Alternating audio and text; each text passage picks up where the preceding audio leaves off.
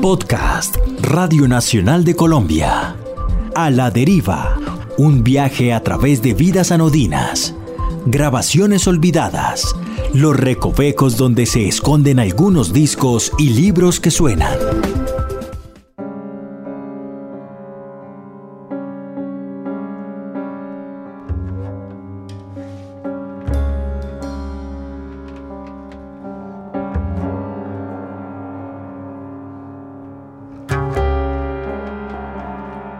Apenas tres discos de jazz colombiano se publicaron en 2001, distantes del camino que unos años atrás habían marcado personalidades como Eddie Martínez, Antonio Arnedo, Óscar Acevedo, Jorge Emilio Fadul, William Maestre y Víctor Bastidas, entre otros, estos tres rompieron con un acervo que se había acomodado entre el Latin Jazz, el funk, el jazz progresivo y un género indeterminado que por mucho tiempo se aceptó con el nombre de fusión.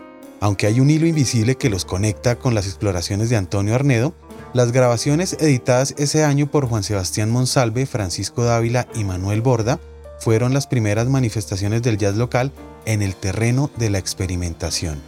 Mientras el bajista llevó a extremos nunca imaginados las tradiciones musicales del Caribe y el Pacífico colombianos con el celebrado Bunde Nebuloso, el fiero saxofonista declaró sus principios con un disco sintonizado con la improvisación libre y la estética arrebatada del free jazz. En otra orilla, un joven pianista nacido en Bogotá en 1976 reveló una estética vanguardista que se ubicaba en el punto equidistante entre la composición instantánea, la improvisación libre y el jazz de cámara.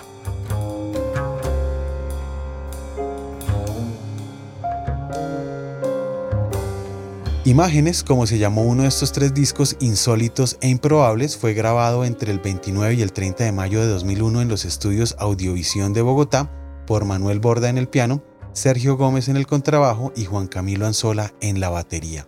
En la breve discografía del jazz local es una gema que dada su escasa circulación comercial ha pasado inadvertida. En esta edición del podcast A la deriva, a manera de contrapunto entre el pianista y el baterista, descubriremos cómo se planeó y se llevó a cabo este registro, quién estuvo detrás de la producción musical, dónde fue estrenado y cómo fue recibido por el público. Sean bienvenidas y bienvenidos.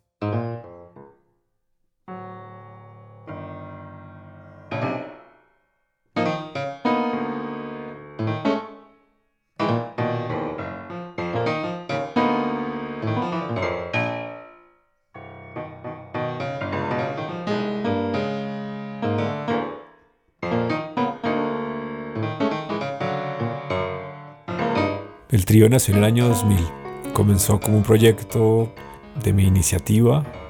acababa de retirarme de la Universidad Javeriana, donde estaba estudiando piano y composición, y tenía muchas ideas escritas y otras como en mi cabeza que sentí la necesidad de desarrollarlas componiendo. En ese paso por la Javeriana conocí a Juan Camilo Anzola, el, baterista, y conocí a Sergio Gómez, el contrabajista. Y lo que hice fue componer yo solo, pues eh, grabé mi piano y, y llevé unas ideas de cómo me imaginaba que debería sonar. Creo que secuencié algo de, baterías y de bajo. Y hice como un pitch, les hice un, un CD a cada uno con lo que yo me imaginaba y con referencias.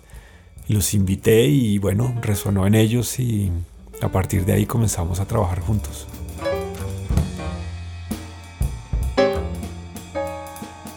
Él me alcanzó a pasar en aquella época un cassette con las ideas para que yo pues, las hiciera. Recuerdo mucho que él, que vino a mi casa y que yo probé encima de la grabación eh, de esas ideas con unas baquetas roots, de estas de, de, palitos, recuerdo mucho.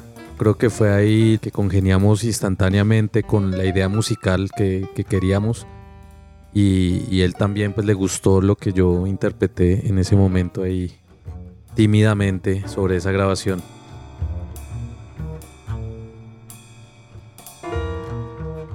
Pierre Boulez o Olivier Messiaen o Toru Takemitsu, Ligeti, cosas así, que venían como de, esa, de ese proceso como compositor y pues era música que me, me ilusionaba y me conectaba, digamos, más allá de lo, del proceso intelectual y de la estructura que tenían, había algo que me conectaba como a nivel sonoro y expresivo. Por otro lado estaba todo lo que hacía SM, este sello mm, donde hay muchas cosas de Keith Jarrett o de Paul Blay. Eh, por supuesto Michael Caine, que después se convirtió en nuestro productor, lo que hacía con Jack de Jonet o los álbumes que le hacían en sus propios formatos. También eh, cosas como Coltrane, Charles Mingus o Miles Davis. Yo no era muy de jazz, pero digamos de jazz más tradicional, pero también obviamente lo escuchaba. McCoy Tyner me fascinaba. También cosas más, más como Eric Satie o Claude Debussy. Y por ahí cuando empecé a juntarme con ellos, con Checho y con Juan Camilo, llegó un poco también el folclore, llegó un poco como músicas de Oriente, de Oriente Medio. Y por el lado de Juan también llegó pues el folclore como, como folclore colombiano. Y, por supuesto un poco también de ese jazz que estaba empezando a pasar acá con, con Toño Arnedo, con, con Martiñón, eh, Juan Sebastián Monsalve o Pacho Dávila.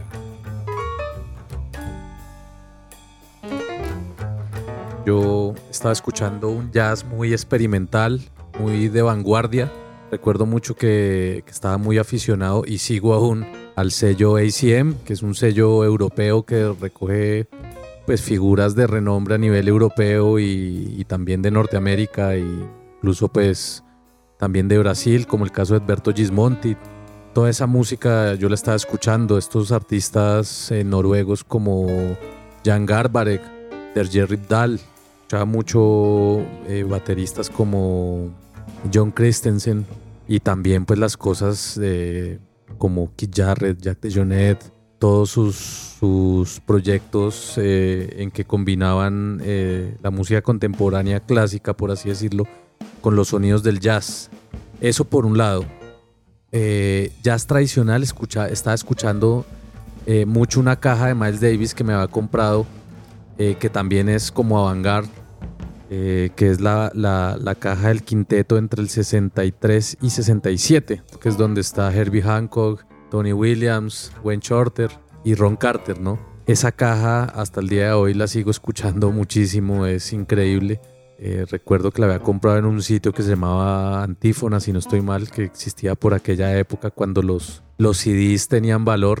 También escuchaba mucho folclore, porque yo tenía pensado al año siguiente eh, pues en irme del país y, y, ese año me enfoqué mucho en escuchar, eh, por ejemplo, la 19 de marzo de Laguneta, que era porros y fandangos. También escuché mucho Pacho Galán, Lucho Bermúdez, toda esta música. Me acuerdo que me la pasaba tocando encima, sacando los ritmos, transcribiendo. Entonces fue una época bien bonita de, de escuchar.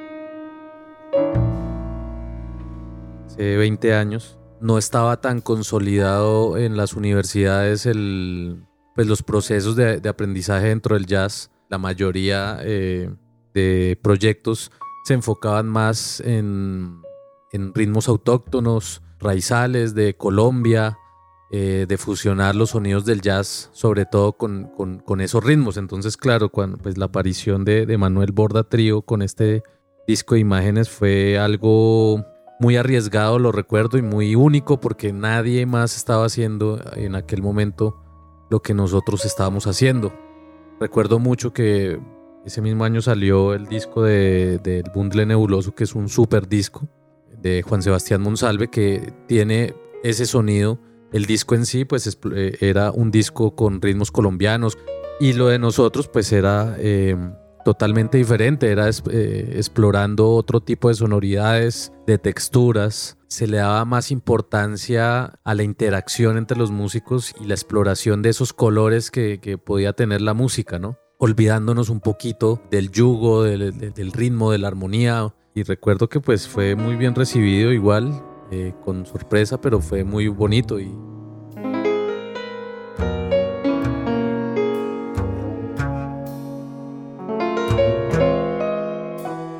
creo que era un, un momento como propicio, creo que en ese momento también estaba por ahí Pacho Dávila y Juan Sebastián Monsalve y, y algunos más eh, empezando a explorar cosas, ¿no?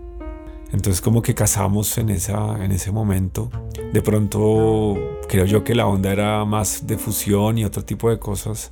Eh, yo de hecho nunca me, me, he sentido como músico de jazz como tal, digamos un conocedor o apenas algo de estudio al respecto tuve.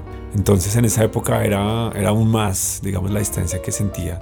Y digamos que lo que nos unía directamente con el jazz era el formato y la improvisación y algunos, digamos, algunos códigos, pero supongo que era más mi culpa. Creo que Sergio y, Juan Camilo tenían un poco más esa, esa, esa vertiente asimilada. Entonces creo que cuando lanzamos ese disco encajó, como que siento que habían cosas de hecho, Sergio tocaba en, en, en Zoe, creo que se llamaban ellos, que hacían cosas improvisadas, digamos, muy abiertas y con influencias de músicas del mundo y con, como con mucha libertad. Y hay, yo creo que había gente más, más gente estaba haciendo cosas eh, como buscando un camino, aunque ciertamente pues la, como que la, la tendencia no iba, no iba por ese lado.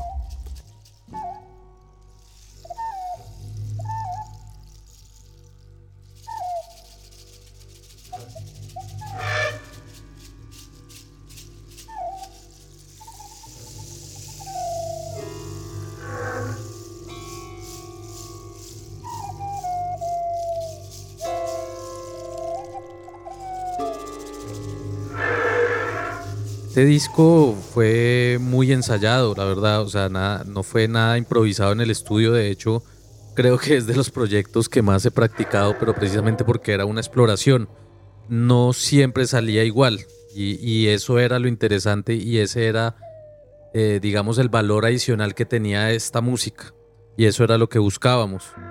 Eh, pues Manuel tenía unos, un, unos, unas ideas muy claras, eh, algunas eran más tipo estándar, unas pocas, es decir, con la melodía y la armonía en la partitura, y otras tenían eh, más pinta como de una partitura de música contemporánea, que era por secciones, que habían cuadros dentro de la partitura que de, eh, indicaban tiempos, en este tiempo nos vamos hacia esta textura o a tal otra, era un poco más etéreo pero todo eso lo, lo, lo, ensayamos y, y, aprendimos. Fue como un taller para nosotros la realización de este disco. Fue muy, muy preparado y obviamente siempre salía diferente y esa era la idea.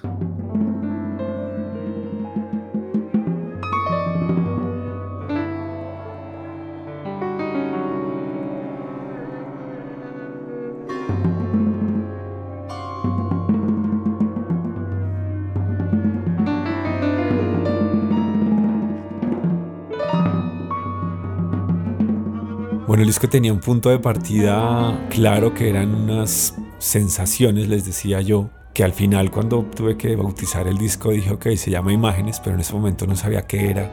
Yo sentía que eran como unas sensaciones, entonces eh, compuse, digamos, unas melodías o había como algo, como un punto de partida que yo llevaba a los ensayos y en los ensayos obviamente se nutría, crecía y, y nos volvíamos todos dueños de, de, del sonido, pero había un punto de partida claro que era un, unas ideas armónicas, unas melodías, unos ritmos. Teníamos como una estructura que sabemos más o menos hacia dónde, digamos, iba el, caos o dónde volvíamos al silencio, jugábamos como con los contrastes. Entonces era un poco como esa música de cámara que tiene secciones de improvisación, digamos que estaba eso ahí. Y eventualmente habían eh, tracks que, y composiciones que se generaban en el momento, obviamente, había pues muchísima libertad, pero la estructura sí venía diseñada, digamos, de, de unas ideas, algunas eran mías, la mayoría, pero pues también habían otras que eran de Juan Camilo, otras que eran de Sergio. Y las, al final todo era de todos porque pues eh, se contaminaba y íbamos creciendo. Digamos que había un material muy claro que se mantuvo, pero sobre todo un lenguaje que logramos desarrollar entre nosotros, o más que un lenguaje, una comunicación y una mística para crear a pesar de que todo era improvisado, creo que ensayábamos una, dos, hasta tres veces por semana. Y cuando fuimos a grabar, pues estaba, digamos, como esa base, esas composiciones que sabemos que ya estaban y salieron otras más como parte del ejercicio.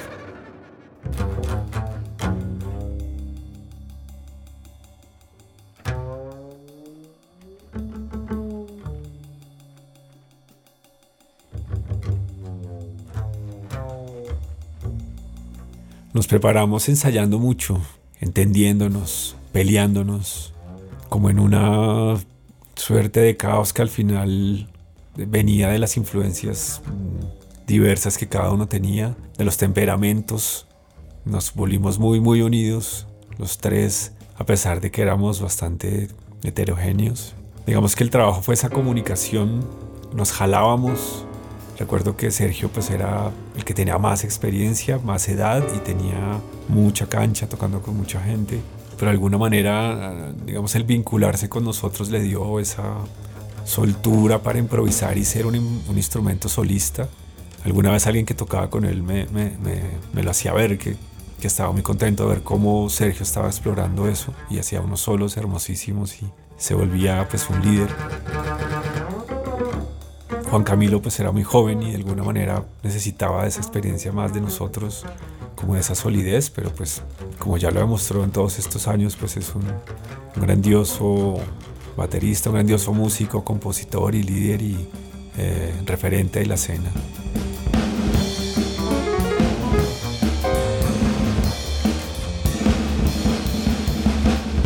De mi parte pues era el menos formado de los tres incluso, siendo mayor que Juan Camilo, pero yo necesitaba también esa solidez, digamos, académica que ellos tenían, ese conocimiento del lenguaje. Y pues yo llevaba unos dos años y algo más así, tocando piano. Entonces la preparación fue esa, fueron esos meses largos de estudiar juntos, jalarnos en cuanto a lo técnico, en cuanto a lo expresivo y en cuanto a la comunicación para llegar ese día, esos días que estuvimos grabando y pues bueno, soltarlo todo.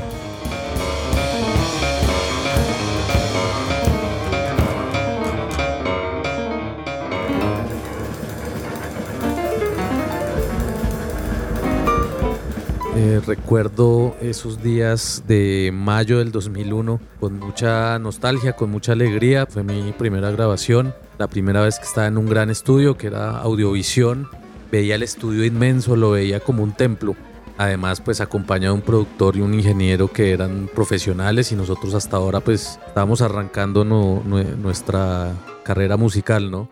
Yo lo recuerdo con mucha ilusión, con miedo, con nervios, con ansias, con, muchos sentimientos ahí puestos en esos días. Antes de la grabación ensayábamos más o menos tres veces a la semana y cada vez que íbamos a ensayar sonaba diferente, proponíamos cosas, Manuel tenía una idea y nos la decía, bueno, aquí eh, puede hacer algo como de platillos y luego al otro ensayo decía, no, no, pero aquí mejor de platillos, mejor quedarse callado y fue como una especie de laboratorio increíble que tuvimos en esos ensayos.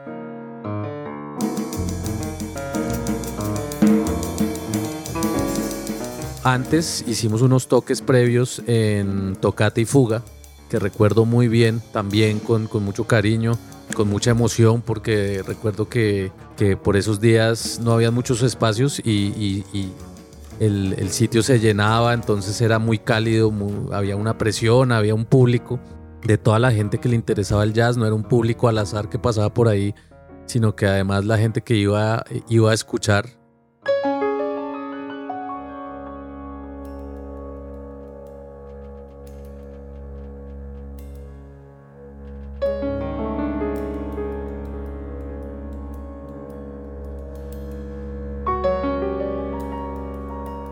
cuando empezamos a, ver que la cosa estaba andando y empezamos a hacer unos demos en una grabadora de cuatro canales que, un gran amigo me prestó, empezamos a ver que esto tenía cara y le apuntamos a, tener a alguien que nos guiara, digamos, eh, musicalmente y pudiera producirnos a nivel sónico, a nivel musical.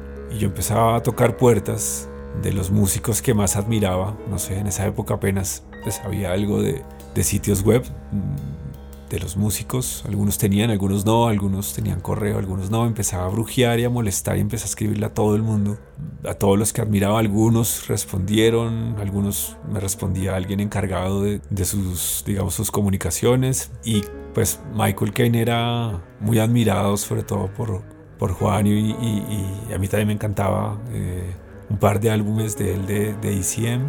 Logré contactarme con él, logré escribirle, le mandamos un demo por correo. Le gustó y de una manifestó su intención de hacerlo. Y digamos que las maromas fueron un poco para coordinar todo eso. Entonces, pues tenemos que conseguir el mejor lugar, que era Audiovisión, que lo estaba usando Tupac Mantilla para una grabación y no se dio el espacio mucha generosidad. Queríamos grabar en Pro Tools, pero había un tema con el Pro Tools, entonces logramos hacer la conexión para que técnicamente funcionara. Tuvimos que alquilar un piano y un afinador que fuera a dejarlo como era. Por supuesto, pues tuvimos que ayudar a que Michael llegara acá, conseguir el pasaje. Tuvimos un descuento en Avianca. El hotel lo conseguimos como una colaboración con una amiga que nos ayudó, nos lo cedieron. Como siempre, hacer un álbum es un esfuerzo muy grande, donde nos ayudaron las familias, los amigos, donde todos pusimos esfuerzo y dinero y bueno, para, para hacerlo, pero pues digamos que lo que hizo que todo se consolidara y, pudiera pasar pues fue obviamente el, la posibilidad de tener a Michael acá. Musicalmente nos aportó un montón, él se fue muy contento, una energía, una comunicación y una mística increíbles algo maravilloso para nosotros y, segundo, él lo manifestó también para él. Y esa comunión, digamos, que, que, se dio por un esfuerzo, pues como ya lo dije, de muchas cosas para que pudiera darse y pudiera pasar y pudiera llegar a ser imágenes.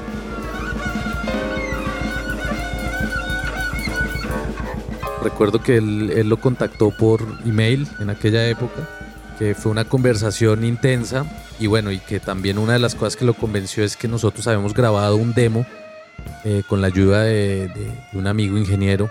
Demo pues con un sonido bastante humilde, la verdad. Lo, empezamos a grabar ya cuando teníamos varios ensayos encima y cuando ya teníamos un poco más consolidado todo. Y, y ese demo fue el que, el que yo creo que, que convenció a Michael. Y fue pues la verdad eh, increíble. Yo no me lo creía porque es que yo tenía discos de él y, para mí era como un sueño casi hecho realidad en ese momento eh, que alguien de, ese tamaño de, artista, de músico, eh, fuera a producirnos un disco y más que era el primero que, pues íbamos a hacer en nuestras carreras, por lo menos yo, er, fue el primer disco que grabé profesionalmente.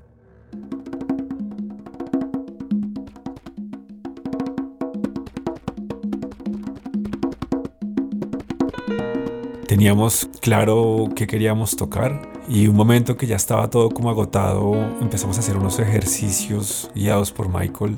Apagábamos la luz, ya no nos mirábamos. Fue, fue una sesión muy mística, muy especial, muy de mucha revelación, de mucha conexión con muchas cosas. Y eso, digamos que, que fue como lo especial. En general, toda la sesión fue inolvidable. Todo lo que logró salir y que logró plasmarse y que no nos imaginábamos que, que fuera a llegar a, a, salir de esa manera, eh, se dio porque el, ambiente y la conexión y todo el trabajo que habíamos hecho y la preparación, digamos, eh, confluyeron para crear el, el escenario necesario y que todo fuera de esa manera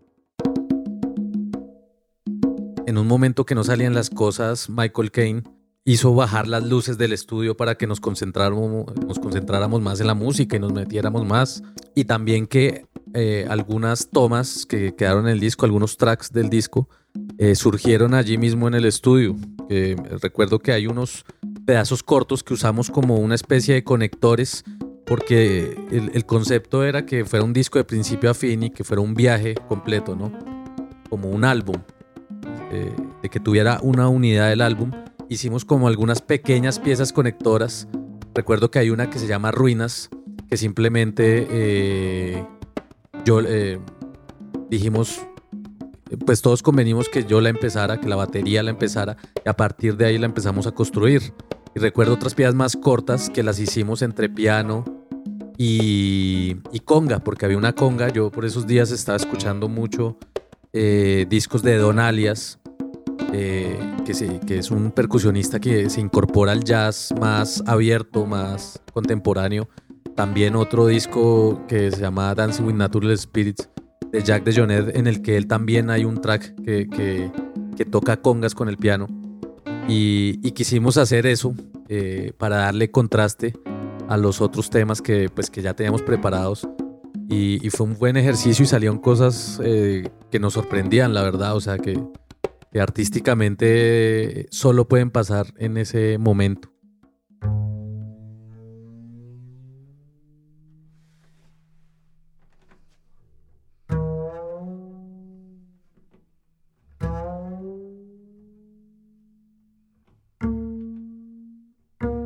aunque se aparta en su sonoridad, por así decirlo, y la exploración del lenguaje, de, las músicas raizales locales, del folclore y todo eso, evidentemente pues nosotros lo, llevamos dentro y se expresa ahí en un par de temas que eran danza y danza ritual, eh, que se saca un poco más de, por así decirlo, el sabor latino que tenemos, que pues es innegable. Eh, Sergio Gómez es, es caleño, eh, y pues todos seamos colombianos y, como yo dije anteriormente, también venía eh, escuchando mucha música colombiana y no dudé eh, y no dudamos todos en poner esa, esas influencias dentro del disco.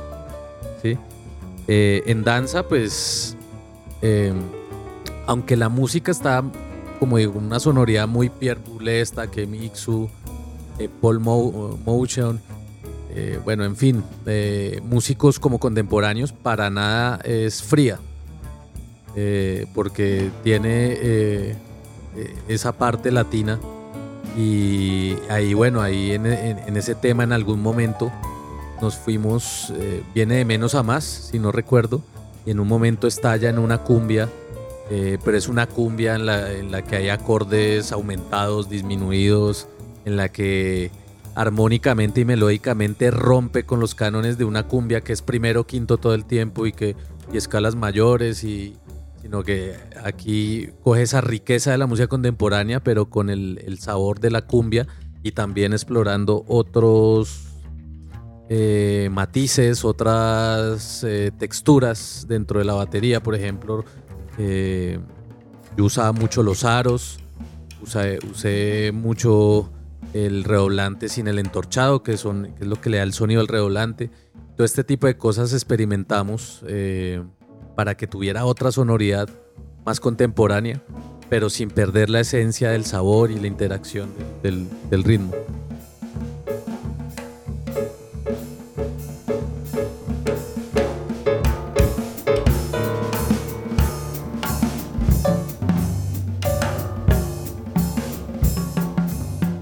Danza fue una de esas piezas que se fue trabajando con, con los meses. Hay como dos secciones que empezaron a fluir y en la segunda sección como, como algo natural por la influencia de Sergio y de, de Juan Camilo de la música de, Colombia, como que jalaba y se, se fundía con, con, con, estos otro tipo de sonoridades, con estos colores. Fue como algo que fluyó así de manera natural. Creo que en la grabación fluyó más y se volvió más, todavía más cumbia. Pero esta era algo, una idea que ya digamos veníamos trabajando hasta donde lo recuerdo. Ya la veníamos desarrollando y, y se abrió espacio ahí, digamos, de manera natural. Nunca tuvimos claridad de qué hacer y qué no hacer, sino simplemente pasaba lo que tenía que pasar. Y creo que en este caso se, se, abrió paso eh, sin pedir permiso.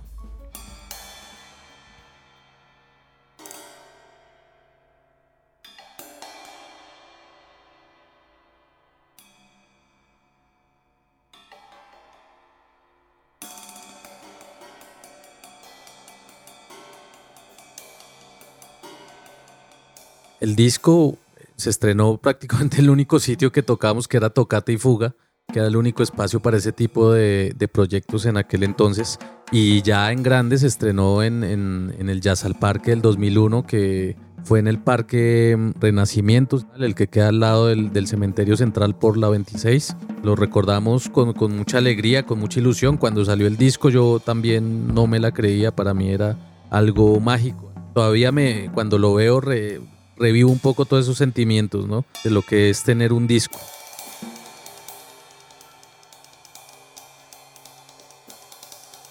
Me acuerdo que era un día muy soleado y que todo fluyó muy bien y fue un concierto muy bonito y muy particular porque yo tenía muy poca experiencia, había tocado muy pocas veces en general y como trío pues no, no creo que hayamos pasado de cuatro conciertos antes de eso o tres y pues este era al aire libre eh, con un montón de gente y pues fue súper bonito, súper especial y fluyó todo eh, tal vez como el mejor que, que yo recuerde, uno de los mejores sin duda.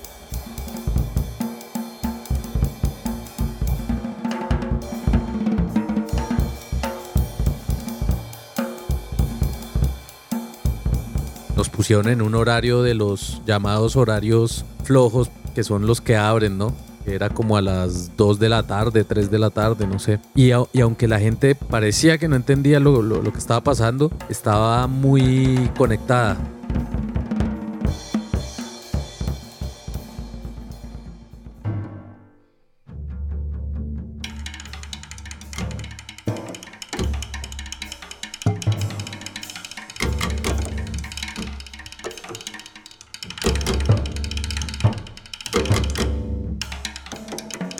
Fue recibido entre aplausos y, y, chiflidos. Pues sí abrió un camino y era interesante que, que, existiera un trío con esa sonoridad. Tuvimos incluso un chance que se cayó como las Torres Gemelas justamente por eso, porque había un sello con el cual Michael Kane tiene una vinculación muy cercana, que era Telepathy Records, y, y ellos habían manifestado como algún tipo de interés en editar pero por esos días se desbarató literalmente todo.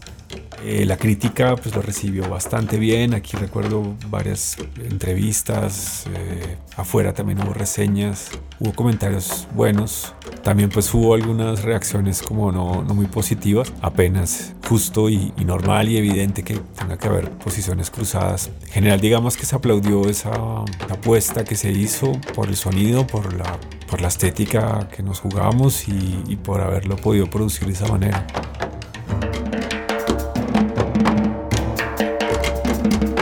El disco hace 20 años fue una rareza total.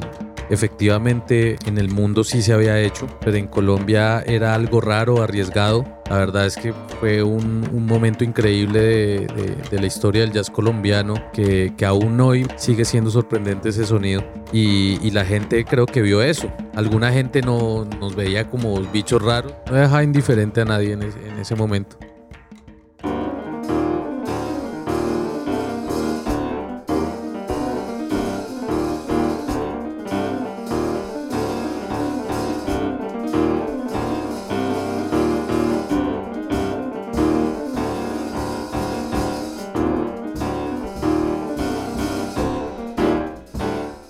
Continuamos tocando poco más después de esto, no recuerdo cuánto tiempo, yo diría que en 2002 como que empezó a moverse todo, Checho viajó a Alemania, se radicó allá, Juan Camilo primero viajó a Barcelona, después viajé yo también a Barcelona. Y ahí como que seguimos en, en ese rearmar, eh, nos encontramos aquí en Bogotá algunas veces y tocábamos en trío, a veces tocábamos en cuarteto, con invitados como Pacho Dávila.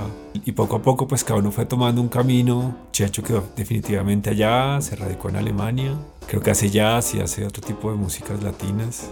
Juan Camilo pues se, un, en un, líder de sus propios proyectos y compositor. Y ha hecho un montón de presentaciones, bueno, no hace falta ni decirlo, aquí en Colombia y afuera. Yo me dediqué más a componer, a producir, a trabajar más para la imagen. Y digamos que como digo esporádicamente después del disco y todo esto fuimos tocando cada vez menos, cada vez menos. Con Juan Camilo en España eh, y aquí hicimos algunos conciertos con Raúl Platz, un contrabajista muy talentoso que creo que ahora vive en España. Y, y, y, se fue como disolviendo hasta que, pues, bueno, quedamos ahí.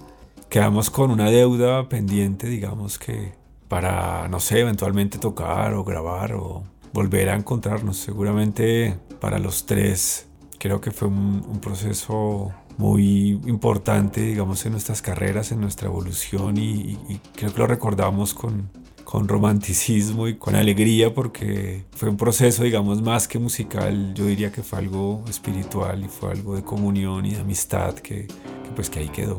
Y vamos a ver si se logra confabular todo para poder hacer una, una pequeña reunión, si no de los tres, al menos de los dos, de Juan Camilo y yo que estamos aquí en Colombia. El trío se disolvió porque nuestras vidas, digamos que se dividieron en, poco tiempo. Yo al siguiente año hice mi viaje a Barcelona a estudiar y pues hasta ese, hasta ese tiempo estuvimos vinculados y, tocando y haciendo proyectos. Fue un tiempo corto pero muy intenso. Eh, yo tuve mi viaje, Manuel se dedicó también a otras cosas, Sergio Gómez también eh, al poco tiempo se fue para Alemania y hasta el día de hoy sigue viviendo en Alemania.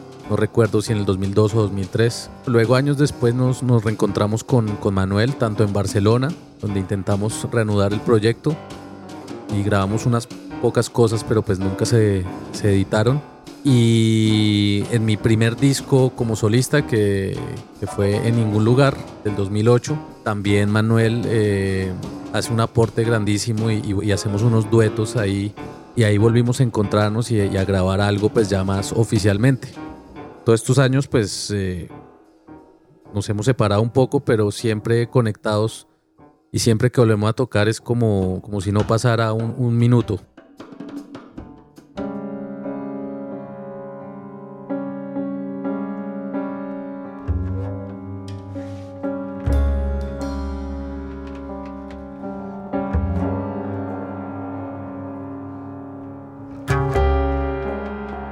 Distanciado del jazz local que hace 20 años recurría fuentes de música raizales para consolidar su particularidad, Manuel Borda, Sergio Gómez y Juan Camilo Anzola debutaron con un disco influenciado notablemente por Cecil Taylor, Paul Bley y la estética del sello alemán SM. Producido por el pianista Michael Caine, Imágenes es un registro de carácter abstracto en cuya densidad, como un luminoso contraste, aparece uno de los apartados más extraños de las músicas experimentales en Colombia, que dos décadas después mantiene intacto su vigor y osadía. Este fue un podcast de la serie La Deriva para la Radio Nacional de Colombia, cuyo montaje estuvo a cargo de Santiago Lozano. Mi nombre es Luis Daniel Vega y les invito a seguir descubriendo biografías anodinas, grabaciones olvidadas, libros que suenan y algunas historias de sellos inauditos.